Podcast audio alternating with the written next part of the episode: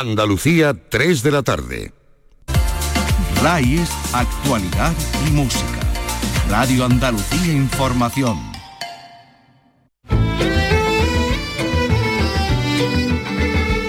En RAI, Andalucía es cultura. Con Antonio Catón. Buenas tardes. Dos murillos expoliados por los franceses en 1810, recuperados para Sevilla y que se exponen en el Hospital de los Venerables de la capital, podrían volver a salir de la ciudad. Hablamos del San Pedro Penitente, propiedad de Abengoa de 2015 y de Santa Catalina, que forma parte de la Fundación Focus desde 2009. Ninguno de los dos puede salir de España, pero el objetivo es que no salgan de la ciudad en la que fueron hechos y para la que fueron hechos. En esto tienen mucho que decir las administraciones. Enseguida hablamos con el presidente de la Comisión de Bienes Muebles de la Junta, el historiador Benito Navarrete, que además tuvo mucho protagonismo en el regreso de estas obras. Y hoy escuchamos a la ganadora del Premio Rivera del Duero de relatos, el de mayor dotación de todos los de sus características, es la boliviana Liliana Colanzi. Vicky Román, buenas tardes. Hola, buenas tardes. Ustedes brillan en lo oscuro. Ese es el título de este conjunto de relatos eh, sobre el tiempo y su dislocación en clave de ciencia ficción. Eh, muchos de ellos que componen, como decimos, este, este libro que va a llegar ya a las librerías en pocas semanas, editado por Páginas de Espuma.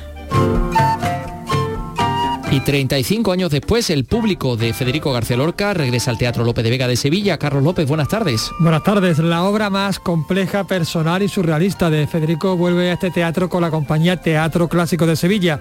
Hoy se ha presentado el montaje que cuenta con la dirección escénica de Alfonso Zurro y que podrá verse en seis funciones entre los días 1 y 9 de abril.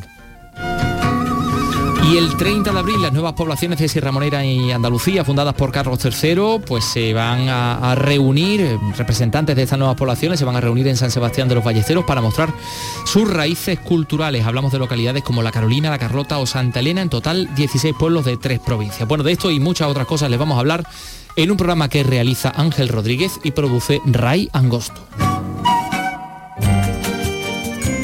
Andalucía es cultura con Antonio Catoni.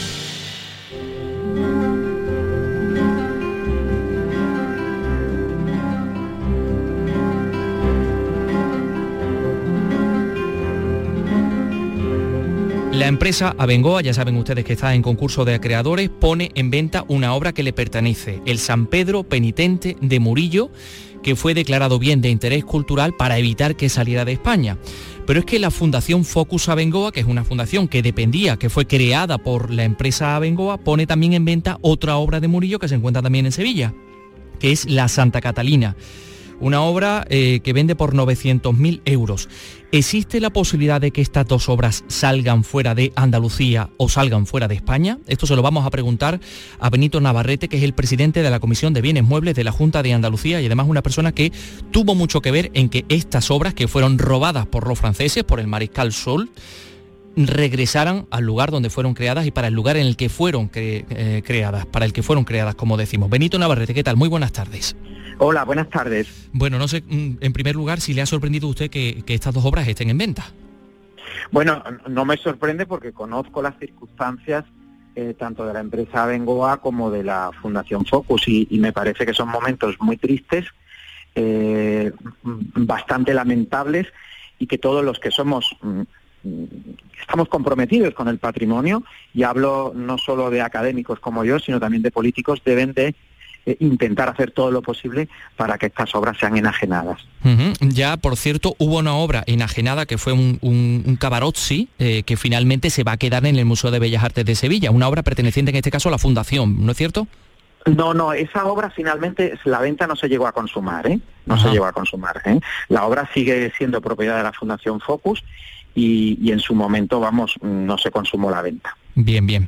Bueno, pues entonces vamos a centrarnos en estas dos obras de las que estamos hablando. En primer lugar, el San Pedro Penitente, esta obra impresionante de, Murillo, que además llegó a Sevilla em, gracias a que usted también intervino, ¿no? Llegó a la fundación, pero no es propiedad de la fundación, sino de la empresa Abengoa. A ver, fue declarada bien de interés cultural. ¿Qué posibilidades existen de que salga de, de España? Parece que no, ¿no? Esta obra no puede salir de España, esta obra ya está incoado el expediente de Vic y, esta obra no puede salir del territorio español. Esta obra puede ser vendida dentro del territorio español, pero, pero toda venta por parte del propietario actual, que es la, que es la empresa Bengoa, tiene que comunicarla a, la Delegación Territorial de Cultura de la Junta de Andalucía y, si existe un comprador. Y, en ese caso, la Junta de Andalucía tiene el derecho de, tanto de la operación, es decir, yo como presidente que soy de la Comisión de Bienes Muebles tendríamos que estudiar esto y evidentemente eh, hacer todo lo posible para que la obra no se, no se vendiera. Mm, fundamentalmente porque es una obra que está vinculada intrínsecamente a la historia del Hospital de los Venerables Sacerdotes, es recuperación de, patrimonio que fue expoliado por el Mariscal Sur, como saben todos ustedes, y sería muy triste y muy lamentable que volviéramos a repetir una misma historia. O sea que la Junta de Andalucía tiene en este caso derecho vetante o tiene más posibilidades que otras instituciones o personas eh, de adquirir esta obra, ¿no? Efectivamente, pero ahí también tiene mucho que ver el Estado, porque la Junta de Calificación y Exportación de Obras de Arte, que es el organismo competente por el Estado para la adquisición de obras de arte, tiene a su vez la potestad de poder adquirir la obra y depositarla uh, ascribirla al Museo de las Artes de Sevilla, como se ha hecho eh, en, bastantes ocasiones con, con, otros bienes culturales. La pregunta que yo me hago es por qué se compran obras de arte para, para otras administraciones y no para la de Andalucía. Por eso, en una operación tan importante como esta, los políticos tienen que, evidentemente, dar el primer paso. Y estoy hablando de todos, desde el alcalde de Sevilla, para evitar que este patrimonio sea perdido. Pues estamos hablando de algo muy importante. Estamos hablando de una de las obras más singulares de Murillo, pintadas eh, para, para el canónigo Justino de Neve, que él en su testamento deposita al Hospital de los Venerables, que la obra es expoliada por el Mariscal Sud en 1810, que la obra es recuperada eh, eh, que en su momento se pagaron 6 millones de euros precisamente porque hicimos todo lo posible para recuperar la obra para el Hospital de los Venerables y evidentemente el Estado y la Administración Autonómica tienen que hacer todo lo posible para evitar que este patrimonio sea vendido y sea perdido. De verdad, creo que es algo muy, muy importante, o sea, tan importante como, como, como no, no, no, no podría parangonarlo, pero desde luego como algo donde la concienciación social y ciudadana tiene que ser fundamental. Mm, en su momento pedían 6 millones de euros, se pagó eh, 6 millones de euros la, empresa Bengoa por esta obra y ahora no sabemos cuánto pide, ¿no?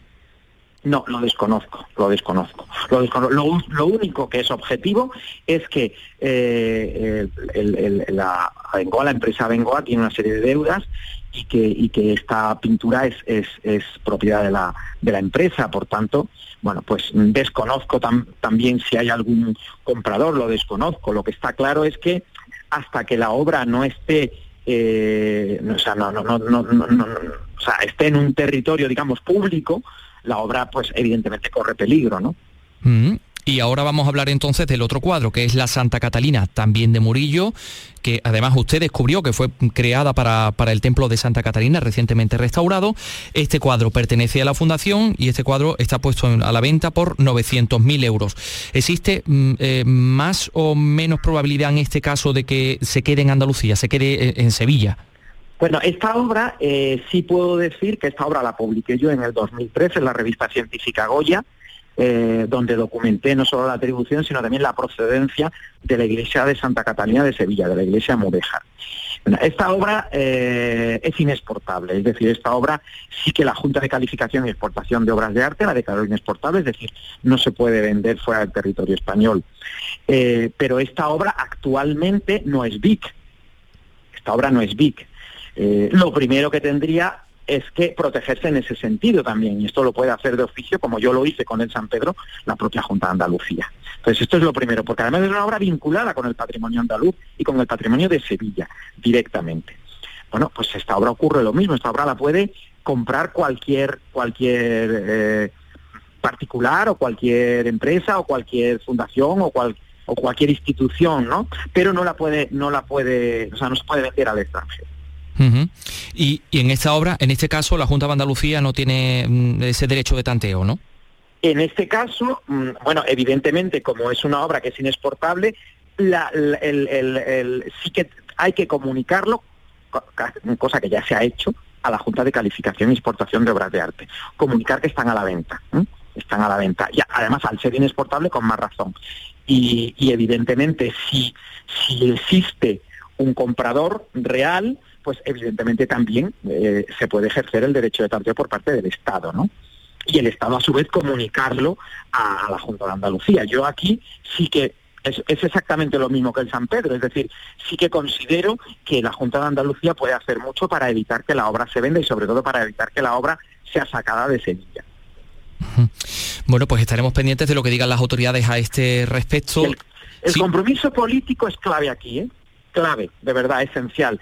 El político, el ciudadano y también el de los medios de comunicación, que, que han sido precisamente los que han alertado, porque esto es fruto de una información que sale hoy en el confidencial. Efectivamente.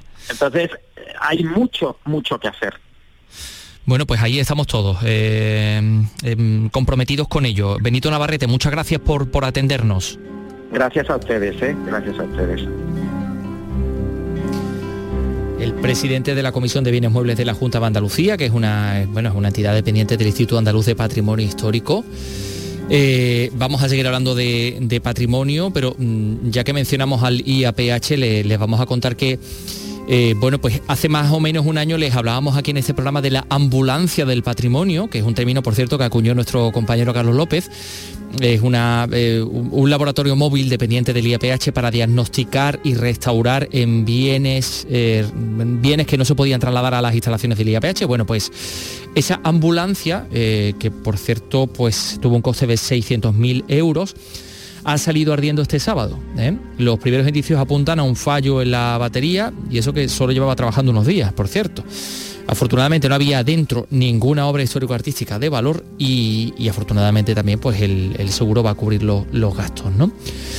Vamos a hablar de, mm, de eh, una serie de obras, de piezas culturales y artísticas que ha donado Salvador Pendón, quien fuera presidente de la Diputación de Málaga durante 11 años a su pueblo, a su localidad natal, a El Borge. Se exponen ya en la sala Alborg bajo el título Volver a mi pueblo. Alicia Pérez Málaga, cuéntanos. De la donación destacan 1.400 libros que se encuentran ya en la biblioteca municipal. Entre las 2.000 piezas restantes hay verdaderos tesoros como cuadros y dibujos de Félix Rebello de Toro, Eugenio Chicano o Evaristo Guerra. Pero además hay grabaciones de flamenco y placas y distinciones. Detrás de cada objeto hay toda una historia. Salvador Pendón. La vida nos lo da todo, ¿eh? Y, nosotros eh, tenemos que hacer eh, lo posible por devolver algo de lo que recibimos de ella. Y entonces yo he pensado que, todo eso recuerdo, todo ese patrimonio, no solamente material, sino sobre todo eh, afectivo, hmm. ¿dónde iba a estar mejor que mi auténtica patria? La intención es que la colección particular de Pendón se una a otras propuestas culturales, como el Museo del Bandolerismo o la muestra de instrumentos musicales del mundo, y todos en conjunto aumenten el atractivo turístico de la localidad. Pues claro que sí. Y les vamos a hablar de una pieza en concreta del Museo Arqueológico de Jerez. En concreto de la pieza del mes, que además está despertando mucha expectación porque es un grafito con una representación fálica. Parece una gamberrada de época romana, pero la verdad es que encierra mucho más eh, significado porque era un símbolo de buena, de buena suerte, ¿no? Eso que llamaban el fastino, fastinum. Jerez, Marga Negrín, cuéntanos con detalle. Esta pieza romana es una fuente de arcilla roja muy simple en su forma, parecida a las que actualmente se siguen utilizando en muchos lugares para amasar, pero tiene un grabado muy peculiar en el fondo. Se trata de un atributo sexual masculino. No es el resultado de un acto vandálico, era un amuleto, nos lo explica Laureano Aguilar, arqueólogo del Museo Jerezano. Era una especie de amuleto, de talismán, para defender del mal de ojo esos amuletos te defendían porque esos penes cuando aparecían esas cosas grotescas, si tú te estás riendo, estás espantando el mal de ojos. Tenía un carácter apotropaico. Este grafito se encontró en 1942 en las primeras excavaciones que realizó Manuel Esteve, el arqueólogo fundador del Museo Jerezano, en el yacimiento de Astarregia. Esta pieza, sin embargo, no se había expuesto nunca hasta ahora informó Marga Negrín. Enseguida escuchamos a Liliana Colanzi, la ganadora del premio Rivera del Duelo al mejor libro de relatos. Va a ser pues eso, en cuestión de, segundos. Son las 3 y 14 minutos. Andalucía es cultura con Antonio Catoni. En la revista de RAI tienes el repaso a la actualidad del día, música, la última hora de la jornada, conexiones en directo. El gran programa informativo de las tardes de RAI es La Revista de RAI, de lunes a viernes desde las 5 de la tarde con Beatriz Rodríguez. RAI, Radio Andalucía Información. En RAI, Andalucía es cultura.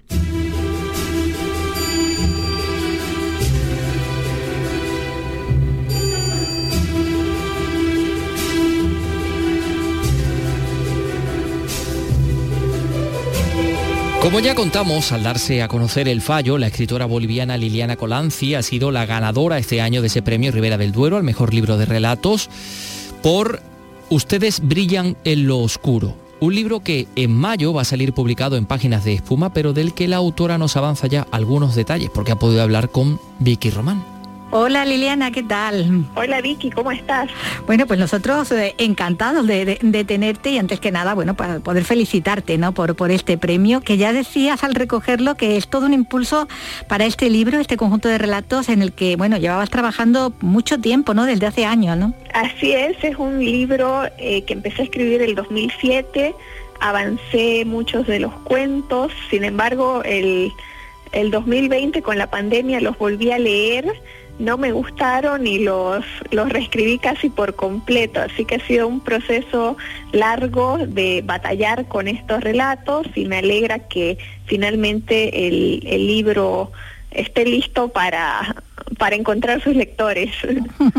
bueno, son unos relatos que, que, hablan de mundos extraños, ¿no? Decía el jurado, pero bueno, mundos extraños que pueden estar eh, en clave de ciencia ficción, pero que realmente están en este, como decía en el expediente X, ¿no? Eh, como, bueno, como están las centrales nucleares o está la radioactividad, ¿no? Que están tan presentes ya en el relato que, que da título al libro, ¿no? Así es, son, como tú lo has dicho, eh, mundos un poco desfamiliarizados, pero que tienen un ancla muy fuerte con eh, situaciones y, lugares del presente.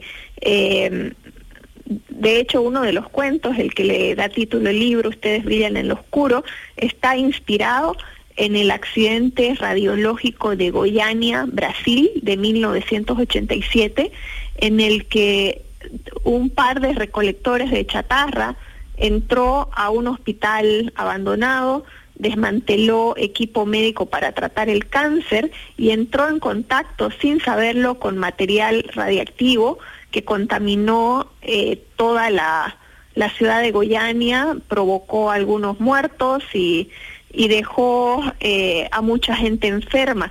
Esa fue una de las, de las inspiraciones del cuento. Y hay otro cuento también que tiene que ver con la, eh, con la radiactividad que está situado en la ciudad del Alto, en Bolivia.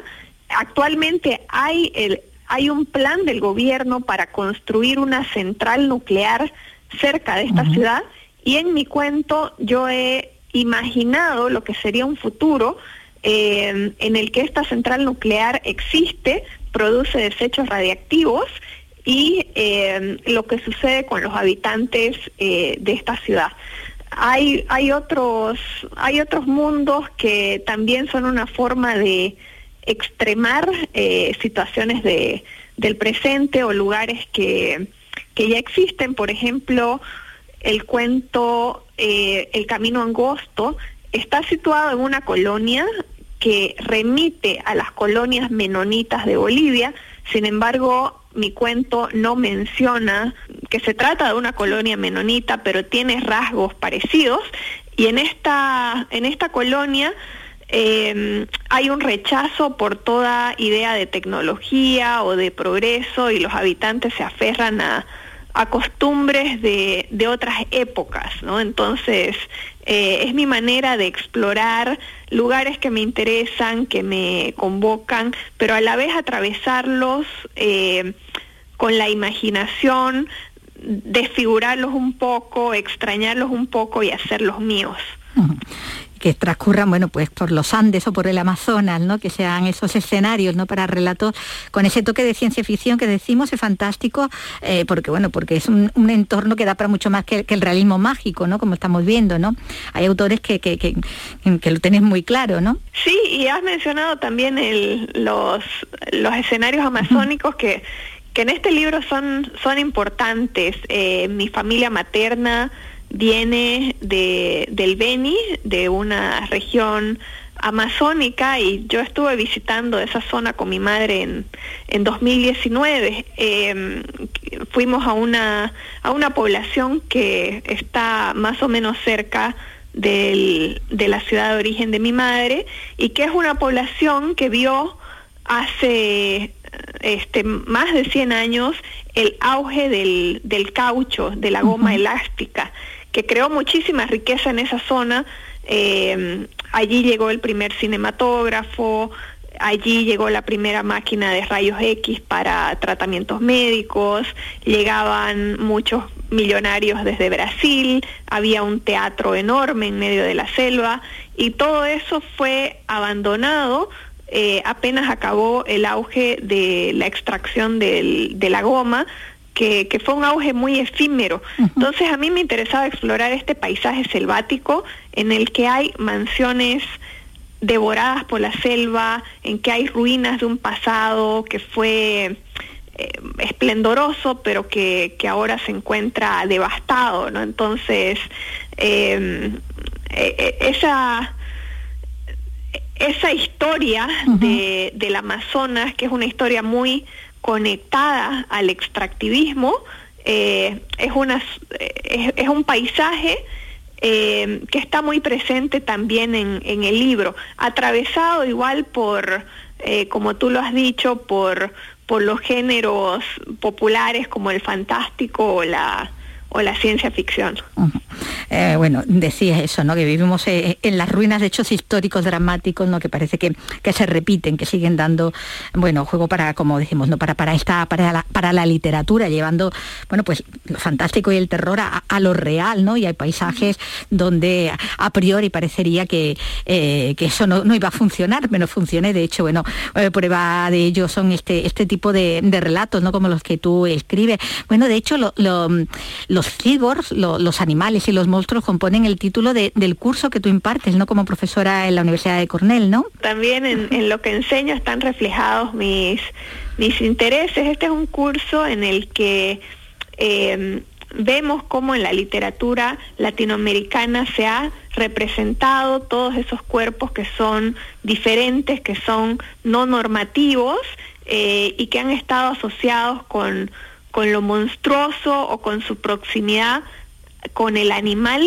o con la máquina y cómo estas figuras de, del monstruo, el, el cyborg, el, el, animal, nos hacen pensar en em, personas o, comunidades o colectivos marginalizados eh, como los indígenas, las personas con capacidades diferentes, eh, los LGBTI, eh, y lo, también los, los enfermos eh, y también las mujeres, ¿no? Que han sido histórica, hemos sido históricamente un, un grupo marginalizado o minorizado por más que no somos no somos una minoría, no somos la mitad de la de la humanidad. Entonces vemos en ese curso eh, también mucho, mucha literatura especulativa, mucha literatura de, ciencia ficción eh, desde principios o, desde finales del siglo XIX, principios del siglo XX,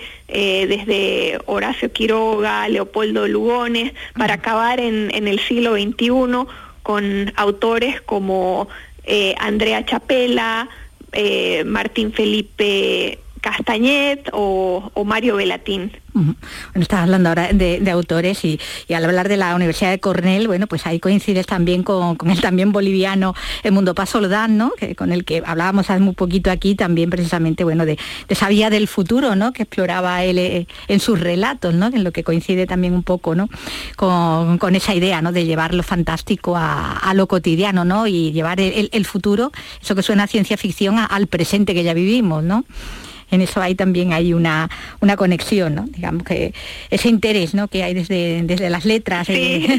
y, en ese libro de, de, cuentos del mundo me gusta mucho eh, sobre todo el último relato, que se llama Bienvenidos al Nuevo Mundo, porque es una suerte de, sátira eh, acerca de, un sistema universitario precarizado, ¿no? Sobre todo unas, unas humanidades eh, precarizadas, que es lo que ha sucedido en Estados Unidos desde, desde la crisis de, de 2008 en que se redujeron los, los programas de humanidades eh, y fueron sometidos a una austeridad que a pesar de que la crisis terminó y, y las universidades se recuperaron, pues esa esos recortes en, la, en las humanidades persistieron hasta hoy. Entonces el mundo lo toma esta circunstancia y la proyecta eh, en haciendo como cobayas, ¿no? en una universidad en la que hay, eh, que de hecho eh, en Cornell también hay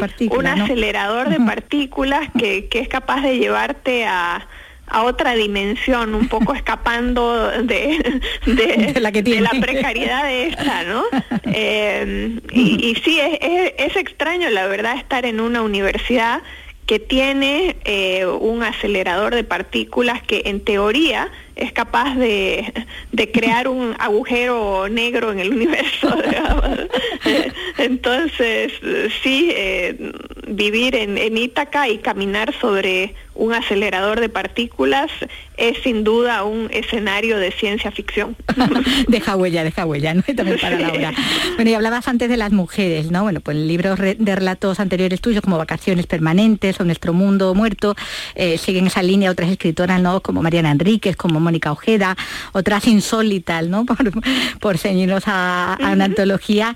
Eh, ellas están ahí, como tú, bien visibles, eh, pero reivindicáis, tú lo haces también a otras autoras del pasado, lo hiciste con, con una compatriota con, en la antología Vindictas, ¿no? También eh, en, Páginas de Espuma, le recordamos, ¿no? Esa, esa escritora que tú nos, descubrías. Y bueno, de todas maneras tendremos ocasión de, seguir hablando de, estos relatos, de, de Ustedes brillan en lo oscuro en cuanto estén ya publicados, que va a ser muy prontito, ¿no? En mayo ya sale... El 11 de mayo. Ajá, así que bueno, estamos ya deseando leerlo y poder hablar con conocimiento ya de, cada uno de, esos relatos. Eh, solo queríamos, bueno, pues felicitarte de, nuevo y retomamos la, conversación en cuanto tengamos el libro.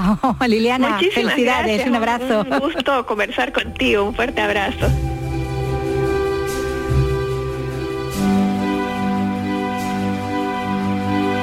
Historias que conocemos aquí en este programa. He estado yo eh, bicheando por ahí buscando el Beni, en, mm, eh, que no, tiene nada que ver con el Beni de Cádiz, es el Beni en el norte de Bolivia, la zona de, la Amazonia, de donde proviene la familia materna de, Liliana eh, Colanzi. Bueno, pues muy interesante. Ahora vamos a hablar de teatro, si les parece. Porque el público, la obra teatral de Federico García Lorca regresa este viernes a Sevilla tras 35 años de ausencia. Es el nuevo estreno absoluto de Teatro López de Vega de Sevilla, de la mano de la compañía Teatro Clásico. Ha ido Carlos López a la presentación, Carlos, ¿no? Sí, sí. Tenemos que recordar que el público es la obra más vanguardista de este autor, del autor gadino, de Federico. Nueve actores darán vida a 41 personajes se trata de un texto complejo que el propio autor definió, fíjate qué bonito, como una obra imposible. Él creía que no se podía representar como un poema silbado. Contestó en alguna ocasión. Hoy he estado en la presentación, si te parece podemos escuchar primero a los responsables de la producción, a Noelia Díez y también al actor Juan Motilla. Perfecto. Pues aquí me encuentro en el, este maravilloso teatro, el López de Vega, un teatro que se convierte en vanguardia, un teatro clásico que se convierte en vanguardia este viernes con el público de Federico García Lorca, del creador granadino. Me encuentro junto a Nolia Díez, que es corresponsable de la producción de, de esta obra. Hola, ¿qué tal, Noelia? Hola, ¿qué tal? Buenos días. Bueno, supongo que un reto importante, ¿no? Hacía de hecho 35 años que no se representaba en este teatro. Sí, es un reto, siempre es un reto representar a Lorca, pero en este caso mucho más porque es una obra complicada. De hecho, no se ha representado tanto, se ha representado muy pocas veces a nivel profesional eh, porque es, complicado llevarlo a escena. De hecho, tiene la, etiqueta de teatro imposible. Eh, entonces, para nosotros era un doble reto, pero también nos apetecía muchísimo porque es, un, es una obra súper interesante. Eh, para el público general que no la conozca se va a sorprender y nosotros hemos hecho una propuesta además que es sobre todo desde la premisa de la belleza, ¿no? La belleza estética, pero la belleza del texto, que es precioso, es muy poético, está emparentado directamente con las corrientes del surrealismo y, y está lleno de metáforas y la verdad es que nos apetecía mucho, sí, este reto. Un reto en el que lleváis trabajando dos años, ¿no? Un poquito más, sí, un poquito más de dos años. Nosotros empezamos la producción muy, muy pronto, con, primero con la elección del texto, con el concepto, eh, la elección del equipo, que más o menos siempre el equipo artístico es el que, con el que siempre trabajamos, y, abordar el texto de, una... En este caso, con Alfonso hemos hecho un, trabajo exhaustivo, pues porque este texto lo, lo requiere, ¿no? Entonces sí, hemos estado un poquito más de dos años de, entre la preproducción y la producción, sí. Muchas gracias. Muchas gracias a ti. Bueno, he dicho que Noelia era corresponsable de la producción, pues vamos a hablar con el otro corresponsable de la producción, con Juan Matilla, que también es actor y también estuvo en esta obra. ¿Qué tal, Juan? Hola, ¿qué tal? Pues sí, ahí estamos con un espectáculo que nos está costando la vida. que nos está costando la vida. Tú de hecho esta noche no has dormido, ¿no? Yo, yo no, ya llevo varias noches sin dormir, no ahora, sino en todo el tiempo, porque es un trabajo muy, muy, a la vez que precioso, pero muy, muy complicado porque digamos que no le da facilidades al, espectador. No, no, es un espectáculo sin concesiones. Eh, lo que ocurre en el espectáculo es que no hay una trama. Todo el mundo está acostumbrado a que exista una trama lógica, ¿no? Que tenga un principio, pasen cosas y tenga un final con un cierre. Este espectáculo no. Este espectáculo está abierto desde el primer momento hasta el último momento y son... Eh, sensaciones, sentimientos, eh, eh, metáforas, cosas que cuenta Lorca de él, de su vida, de sus sentimientos, de cómo, ver el de cómo ve el teatro, de, todo su mundo, pero no tiene una trama con un principio y un final. Son nueve actores, eh, realmente la obra tiene 41, creo 41 personajes, pues entre los nueve actores se dividen todos todos los personajes, claro. Y nada, yo lo que quiero es invitar al público a que venga. Yo creo que el público lo va a disfrutar, no va a salir indiferente. Es una propuesta innovadora eh, y seguro, seguro que a todo el mundo le va a encantar. Seguro que sí. Vamos a hablar también con su director, con Alfonso Zurro. Bueno, enseguida lo vamos a, escuchar, Carlos. Ahí está la compañía Teatro Clásico de Sevilla y está, por cierto, Pierre Mario Salerno, que hablábamos hace un mes o así con él de una obra sí, pero Se me escapó. Ya, que se te ha escapado. Se me escapó, a punto de, escapó. de, ir a por él. A lanzarle mi zarpa, pero se escabulló, se escabulló. Se, se escabulló, se escabulló. Bueno, hablábamos este. con él de una obra de demasiada libertad sexual los convertirá en, en terrorista basado en un verso de, de Piero Paolo Pasolini. Eh, pero nos hemos quedado con ganas de escuchar al director, que también es actor. Efectivamente. Y bueno, ya que me he dado paso yo a mí mismo, pues vamos a escucharlo con Alfonso Zurro. José Zurro, que es el director de la compañía y uno de los nueve actores que se suben a las tablas del teatro este viernes para representar el público 35 años después, Alfonso. Eh, pues sí, estamos con esa obra eh, que Lorca y que durante muchos años se ha calificado como imposible, el mismo Lorca la llamaba irrepresentable, una obra difícil, compleja, una obra que está en las más, eh, digamos, de las más vanguardistas que pueden existir en, nuestra, la historia de nuestro teatro español. ¿Qué se encuentra el espectador cuando va al, teatro? Eh, pues lo primero que descubre el espectador es que no está ante algo, ante una historia normal del teatro. El teatro normalmente se basa en un espacio, que es la escenografía, en un tiempo, que lo descubre el espectador cómo va transcurriendo ese tiempo, y en unos personajes que viven una serie de conflictos o de relaciones entre ellos. Aquí lo que ocurre es que todo eso se rompe.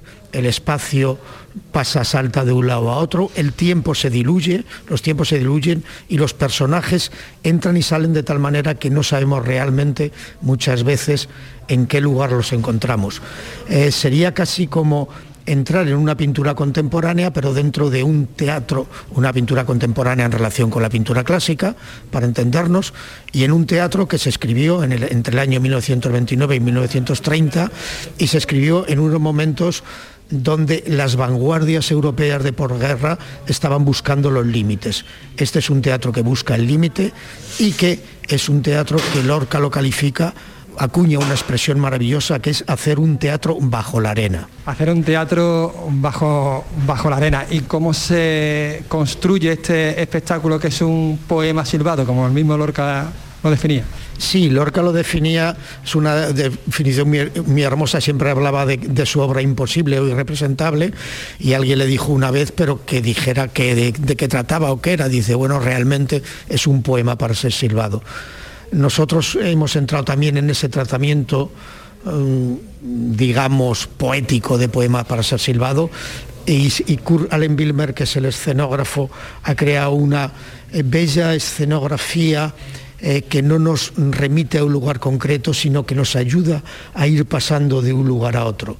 A partir de ahí nosotros vamos creando eh, esos espacios y esos mundos que van entrando dentro de otros mundos, a veces puede ser que nos confunda el espectador, puede ser que no entendamos lo que está ocurriendo, pero sí vamos a, sentir una cosa, es la belleza de la poesía, la belleza de la palabra de Lorca y cómo nos va llevando a unos lugares difíciles, muy complejos, pero que seguro que al espectador le van, digamos, a reactivar todo por dentro. El espectador no se va a sentir eh, en la butaca como se siente normalmente ante un, espectáculo que le viene todo hecho, que le llevan de la mano fácilmente, sino que va a tener que poner parte suya y parte de, su pensamiento para poder entrar y para poder eh, eh, caminar muchas veces en esos lugares tan complejos. Pues ya lo sabemos, este viernes, señor, el público.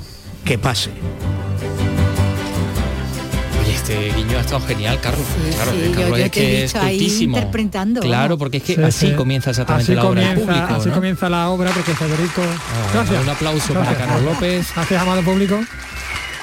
Me voy, a, emocionar, gracias, gracias, don Ángel. Bueno, anda, no te emociones. Así, así comienza la obra, porque Federico le da la vuelta al Hamlet de, Shakespeare, que comienza, eh, señor, ya están aquí los actores, que pasen. Pues este es al contrario. Señor, ya está aquí el público. Ya está aquí el público, que pasen, ¿no? Oye, que va a estar en cartel, ¿qué días? Pues miras, el uno... Pues miras. Miras, miras. Es que se ha puesto el, sí, sí, sí, el 1, el 2, el 3 el 7, el 8 y el 9 de abril. Perfecto. Bueno, el público en el Lope de Vega, compañía Teatro Clásico de Sevilla. Gracias, Carlos López. Bueno, pues son las 3 y 37, enseguida hablamos de música. Andalucía es cultura, con Antonio Catoni. De lunes a viernes a las 4 de la tarde tienes una cita con el flamenco. Los conciertos y festivales, los recitales, los homenajes, las citas imprescindibles de este arte genuino de nuestra tierra. La mejor selección de nuestra fonoteca. Portal Flamenco. De lunes a viernes, desde las 4 de la tarde, con Manuel Curao. RAI, Radio Andalucía Información. Andalucía es cultura, con Antonio Catoni. Si dice bien, vamos para allá, sabes que no me podré negar Que a mí para ti esa vida ya no tiene fin Brinda con amor, esa noche se perdió el reloj oh, Grita, dime cómo fue esperar por mí esta vez Sufriste amor Este es Agoney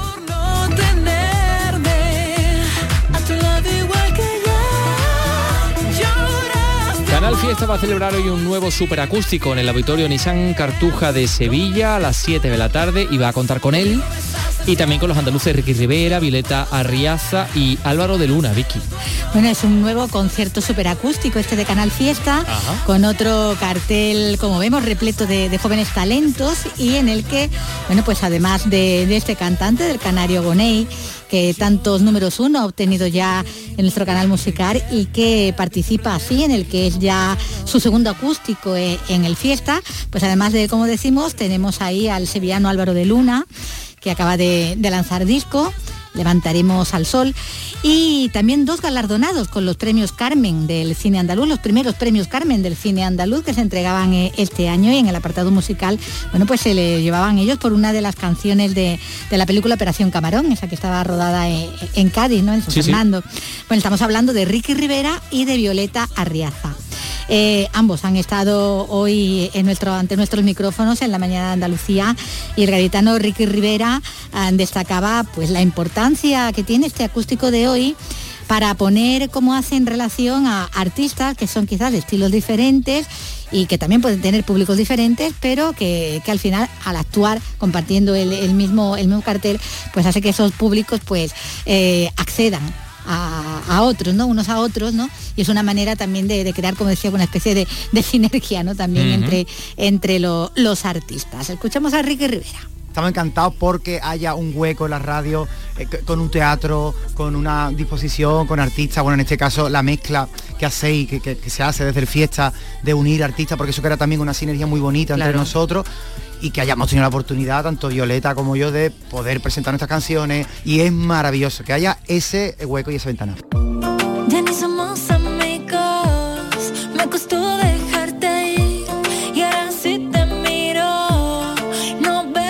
Son artistas que, comparten proyectos juntos, ¿no? En más de una ocasión ya decíamos que habían trabajado juntos en esa, en esa canción de, de Operación Camarón y se llevaban, bueno, pues premio de el premio Carmen, ¿no? Además, él, por ejemplo, en el caso de Ricky Rivera, él también tiene un, Goya por la canción del niño, de la película, del niño. Y en cuanto a su compañera, la sevillana Violeta Arriaza, ella pues también ha alabado la organización de este tipo de conciertos, ¿no? Como el de fiesta de hoy, como plataforma para producciones como las suyas, porque como le pasa también a, Ricky Rivera, pues compone y produce además de, cantar.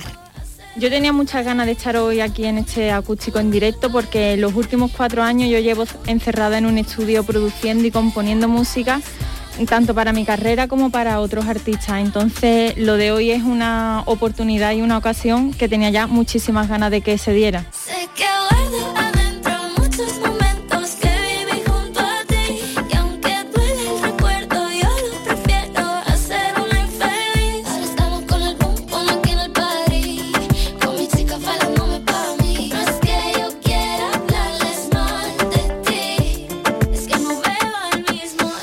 Esto a las 7 de la tarde está eh, súper acústico de, Canal Fiesta, pero este programa también, como decía Ricky Rivera, es como, como los vasos comunicantes.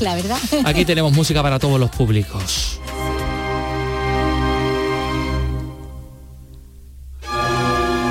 Es el miserere de Hilarión Eslava.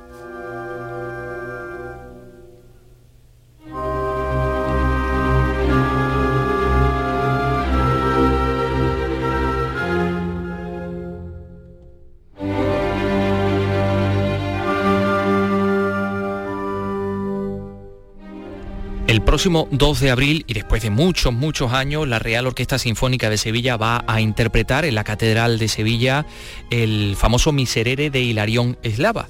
Y la persona que va a dirigir al arroz va a ser Manuel Busto, director sevillano de los Palacios, eh, compositor, que seguramente ustedes recordarán porque hace muy poquito se estrenaba una obra suya, La Mujer Tigre, esa, esa mm, eh, pieza en la que la ópera y el flamenco estaban sobre el escenario de Lope de Vega en igualdad de condiciones. Manuel, ¿qué tal? Muy buenas. Muy buenas tardes.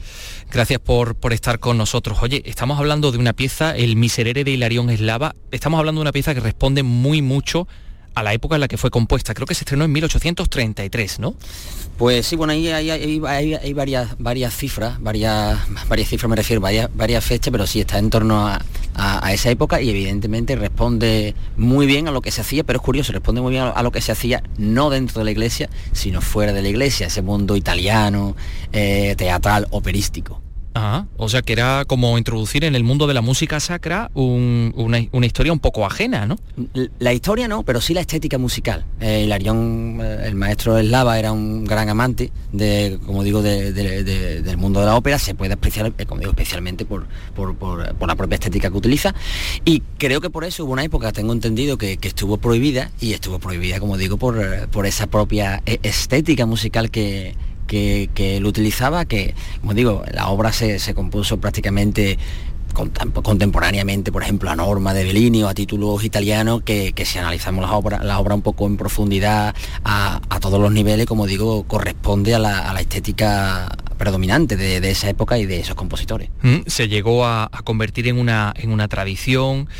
Eh, luego se perdió, luego se volvió a recuperar también un poco en el entorno del auge también de la Semana Santa de los años 80, 90, pero tengo entendido que mm, en los años en los que se compuso, en los que empezó a interpretarse en el entorno de la Semana Santa, era un auténtico acontecimiento social. O sea, la gente iba en masa a la Catedral de Sevilla a escuchar el Miserere, ¿no?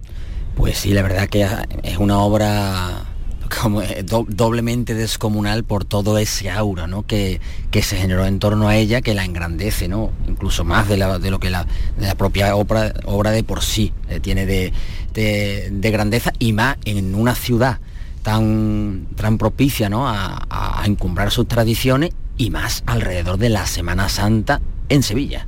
Imagínate. Ya, ya. Y además una obra a la que no eres en absoluto ajeno, porque eres de los palacios, la escolanía de los palacios ha participado durante muchos años, bueno, en, la interpretación del Meserere y en, el Teatro de la Maestranza lo hemos visto eh, tantísimas veces, ¿no? Pues sí, eh, la verdad que es la primera vez que, afronto como director esta, esta pieza, pero como bien dices, una, una obra que conozco muy bien, porque, bueno, el famoso Rede, donde hay dos niños triples, que pues tradicionalmente no recuerdo, creo, imagino que prácticamente desde la creación de la escolanía, que, hace, hace ya varias décadas, pues lo ha interpretado la escolanía y yo no, te puedo decir el número, no se puede decir si desde que yo tenía 18 años que, empecé a trabajar con, la, con, la, escolanía, pues no sé cuántas veces he podido montar y a cuántos niños, cuántos niños han pasado por mis manos para, dar vida, o mejor dicho, para dar voz y vida a una vida juvenil, una, vida eh, fresca a, ese rede del maestro eslava.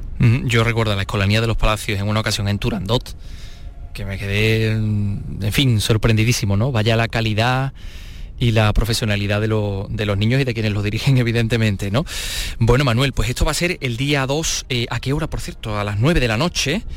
Eh, en la Catedral de Sevilla, como, como decimos, el eh, Miserere de Hilarión Eslava, que como, como dices, eh, lo, lo, que más podríamos decir llamó la atención en aquella época era que se había incorporado a una música de un ámbito más musical italiano una historia sacra, ¿no? Que es, ahí es donde estaba el contraste. Claro, era, que es un, es un miserere, el texto es de un miserere afortunadamente, digo afortunadamente porque es la, peculiaridad ¿no? que, tiene, como digo, este, este Miserere, tiene esas líneas vocales que perfectamente pudieran pertenecer a, una, a, una ópera de, los grandes compositores italianos de la época, una, unas líneas vocales de una belleza eh, eh, inimaginables, ¿no? en unas voces, en un tratamiento de tenor que te invita ¿no? a, que, a que tengan esos colores de esos colores italianos de la, de, la ópera italiana de la, de la época que, que, le, que le dan una belleza superior, me atrevo a decir, al, propio fin ¿no? para el que,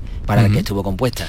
Bueno, pues como decíamos, has estrenado hace muy poquito La Mujer Tigre y el 12 de marzo fue en el Teatro Lope de Vega y no sé qué sensaciones tienes y cuál es el, el feedback, ¿no? Pues el feedback es eh, sorprendentemente feliz para mí porque lo primero que sabía que estaba afrontando es decir, que, llegaba un momento en mi carrera como compositor que quería dar ese, paso más a la hora de utilizar los elementos, los códigos flamencos y demás, por su capacidad de generar emociones y vincularlos al mundo de la ópera.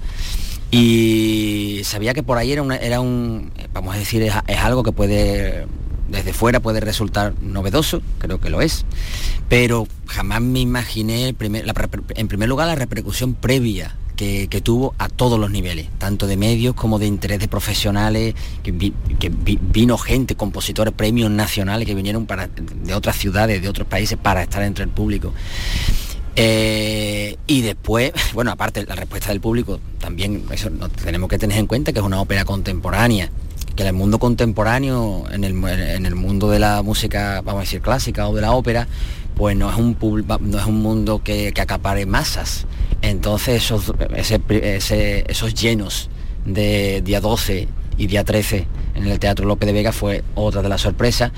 Y bueno, la última de las la sorpresas fue la, la repercusión en el público y la repercusión en, la, propia crítica, ¿no? que bueno, puedo catalogar de éxito de público y crítica la, ópera, como digo, algo que eh, uno siempre no imagina lo mejor, pero que tengo que decir que no imaginaba ¿no? El, vamos a decir el éxito, porque es que la realidad, un poco el, éxito que ha tenido a todos los niveles y sobre todo, hay algo muy bonito que yo sentí allí, claro, al, estar, la ópera es un, es un elemento, es un, es un, género plural, al igual que el flamenco.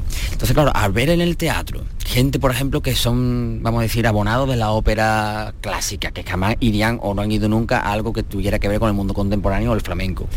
Gente que viene del mundo flamenco que en su vida iría ni a ver a una ópera, ni a ver nada, muchísimo menos de que nada que tenga que ver con, con estética más o menos contemporánea. Eh, o gente del teatro que nunca se animó a ir ni a ópera ni a... Yo, yo le decía a los directores artísticos, digo, yo creo que el patio Butaca va a ser un espectáculo, porque ver a toda esa gente que jamás se encontraría en un teatro y verla en ese teatro ya por ahí era un éxito. Y ya como digo, yo soy bien dice de, aquí de Sevilla, de los Palacios, yo sabía que ese, es el ambiente que iba a ver porque, bueno, mis conocidos, a lo mejor gente que me sorprendía, dice, voy a ver la ópera. Digo, bueno, pero si tú normalmente no irías a este tipo de, de espectáculo, no, pero me interesa tal, tal. Pues claro, ver que todo aquello unánimemente pues se disfrutó, porque en la palabra se, disfrutó y, se despertó algo en ello que, como digo, que siempre hay momentos donde yo, esperaba, por ejemplo, que, imagínate que el flamenco, cuando había elementos que pueden ser más flamenco, imagino que le podía llegar más, ¿no? Pero digo, al, hablar de gente, ¿no? Incluso de la propia confianza, la propia, o la propia reacción del público, al ver cómo todo aquello le generó, ¿no? De alguna forma ah, generó X emociones en, esas personas que a lo que aspiramos y a lo que yo, como digo, me, como músico, como compositor, te dedicas a fabricar emociones, bueno, vamos a ponerlo entre comillas. Aunque detrás haya una filosofía, haya un, un, mundo conceptual que está muy bien, como siempre digo, para estudiosos, para compositores, pero para mí, el, para mí lo importante es qué siente el público en ese momento. Eso en principio, para mí esa es la prueba del algodón. Sea un público entendido, sea un público no entendido, sea cualquier tipo de público. Para mí ese es el fin. Una, una obra, por ejemplo, que tenga que leerte tú una, una carilla para entender medianamente algo, está bien por si quieres profundizar, pero para mí la pero obra tú lo tienes como un fracaso, ¿no? Si, si, necesita demasiada, no, como un fracaso, si necesita demasiadas explicaciones es que no funciona. No, no como un fracaso, sino que mi, como, como creativo no busco eso. Hay otros compositores que sí, y los, y los aplaudo, pero yo como compositor, yo no busco eso. No digo que esté mal, digo que yo no me no busco ese camino. En, ese sentido, claro, para mí es muy importante esa, esas reacciones, ese, ese ritmo teatral, ese ritmo eh, de tensiones y distensiones, esa discursividad que yo voy buscando de alguna forma para algo que a lo que todo el mundo aspiro y yo aspiro como compositor, como director, cuando dirijo una obra de cualquier otro, otro creador, es acaparar al, público desde el principio, cogerlo y no soltarlo hasta la última nota o después de la última nota, ¿no? Cuando rompe los aplausos. Eso es lo que todo el mundo aspira, pero que es tan difícil conseguir, ¿no? Pues ese es nuestro, nuestro gran reto, creo, como, como artista. Y eso ha pasado en, La Mujer Tigre, oye, que por cierto, no sé si, claro, hay interés por verlo en otros escenarios, en otros lugares de España o de Europa, ¿no? Porque claro, en ver ópera y, flamenco juntos tiene que resultar realmente llamativo para... Imagino que sí, y especialmente para, para alguien que a lo mejor el flamenco no lo conoce tan de cerca como este, como este público, como digo, por esa capacidad y de ahí el hecho de, utilizar esos códigos flamencos, esos elementos flamencos, como digo, no sé, la rabia, hay algo, la rabia o el dolor, hay algo que, que exprese mejor vocalmente que una cantadora con la, voz rota. ¿Hay algo que, pueda provocar en, el público esa empatía mayor que eso?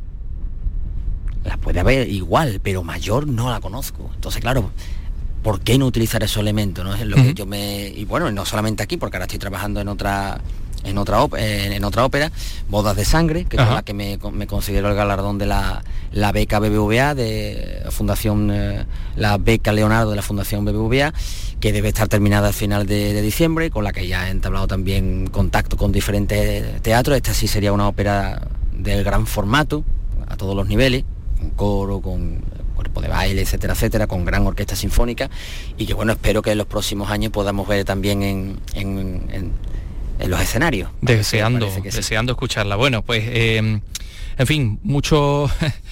Eh, muchas eh, cosas abiertas que tiene Manuel Busto, al que le agradecemos que haya estado con nosotros. Recuerden que el día 2 de abril, Real Orquesta Sinfónica de Sevilla, dirigida por, por él, por, por Manuel Busto, en la Catedral de Sevilla, con el Miserere. Gracias, Manuel. Gracias a ustedes.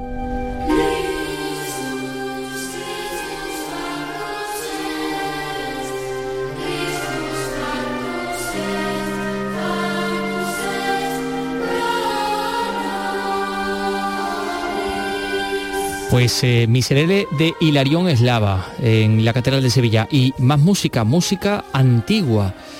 La celebración de un total de cinco conciertos contempla este año el ciclo de música antigua Ciudad de las Tres Culturas de Córdoba que organiza el Ayuntamiento este año, la edición número 25. Mar Vallecillo. Se desarrollará del 20 al 29 de abril con una actuación especial para conmemorar los mil años de la publicación de El Collar de la Paloma del poeta Ibn Hassan. Correrá a cargo de Capela Ministers. Marian Aguilar, concejal de Cultura. En esta ocasión y para esta conmemoración, la de los mil años de la publicación del Collar de la Paloma, se ha realizado la grabación de un audiovisual y un disco en la sala Oribe y sobre esta obra de literatura en lengua árabe, como sabéis, presentaremos un concierto el día 20 a las 8 de la tarde en el Gran Teatro. El resto de los conciertos se celebrarán en la Sala Oribe y tiene entre sus intérpretes a la Orquesta Andalusí del Mediterráneo, que interpretará poetas andalusíes, nubas y melodías de Al-Ándalus, coincidiendo con el noveno centenario de la creación del Imperio Almohade.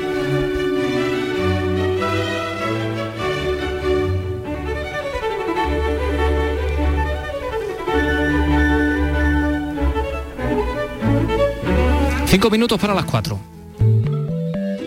En RAI, Andalucía es cultura.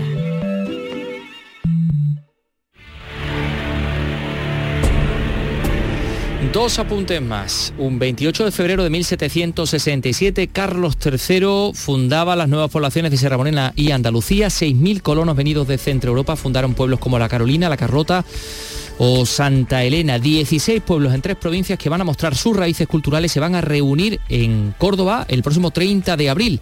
Ana López. Raíces culturales que después de 255 años se mantienen en forma de costumbres, de folclore, gastronomía o rasgos de los habitantes de los 16 pueblos de Sevilla, Córdoba o Cádiz, donde se establecieron los repobladores centroeuropeos. Ahora un festival los reúne por segundo año consecutivo, esta vez en San Sebastián de los Ballesteros. Francisco Javier Maestre es su alcalde. Siguen predominando esos rasgos físicos y característicos, ojos azules, eh, cabello rubio, los apellidos se siguen manteniendo, pues vamos a poder solamente ver estos rasgos físicos entre la población, sino también que van a estar representados pues con esos trajes típicos de la época, reunidos todos en un mismo día en una jornada festiva. La idea del ilustrado peruano Pablo de la Vide para proteger el oro americano que se transportaba por el Camino Real entre Madrid y Cádiz vio nacer pueblos como La Carolina, Santa Elena, Guarromán, La Carlota o La Luisiana y que con el apoyo de la Consejería de Turismo muestran el próximo 30 de abril el pasado común de los pueblos colonos de Carlos III. Y seguimos hablando de nuestra historia porque les vamos a hablar de Lilian Dalman que va a ser nombrada esta tarde académica de número de la Real Academia Provincial de Bellas Artes de Cádiz. Es eh, la mujer que preside la Fundación Casa Medina Sidonia, que gestiona su gran archivo histórico, la viuda de la conocida como duquesa Roja. Eh, Jerez, Juan Carlos Rodríguez, cuéntanos. El solemne acto de nombramiento va a tener lugar a las 6 de la tarde en el Salón Regio de la Diputación de Cádiz, un reconocimiento por el que está muy agradecida. A título personal es una satisfacción, pero sobre todo pienso que para la institución que presido, que es la Fundación Casa Medina Sidonia, también es el reconocimiento a una labor que desde el año 1956 ya realizara la anterior duquesa de Medina Sidonia, Isabel Álvarez de Toledo. Viuda de Isabel Álvarez de Toledo, conocida como la Duquesa Roja, Lilian es la custodia de los más de 6 millones de documentos distribuidos en 6.300 legajos de su gran archivo histórico, uno de los más importantes de Europa. Un archivo tasado en 28 millones de euros, cuyos primeros legajos son del siglo XIII y que abordan distintas temáticas. No solo de los grandes hechos históricos, como puede ser la Armada Invencible o la toma del Peñón de la Gomera o de Gibraltar, sino también nos habla hablan de la vida cotidiana, de lo que sentían las personas, eh, de cómo se administraba justicia. Lilian gestiona la fundación desde 2008. Su sede es el Palacio de los Guzmanes, donde está el archivo histórico, un precioso y gran edificio que cuenta con hospedería y cafetería. Una visita para no perdérsela si van por Sanlúcar de Barrameda. Y aquí está la banda sonora de Lorenz de Arabia, pero no es el signo indicador de que va a entrar en estos momentos Paco Mezalla, ni mucho menos. Es que tal día como hoy, hace 13 años, fallecía en Los Ángeles el compositor de banda francés eh, Maurice Jarre, eh, padre del músico además, de música electrónica, Jean-Michel Jarre, autor de este Lorenz de Arabia, por ejemplo. O de esta otra, Doctor Cibago.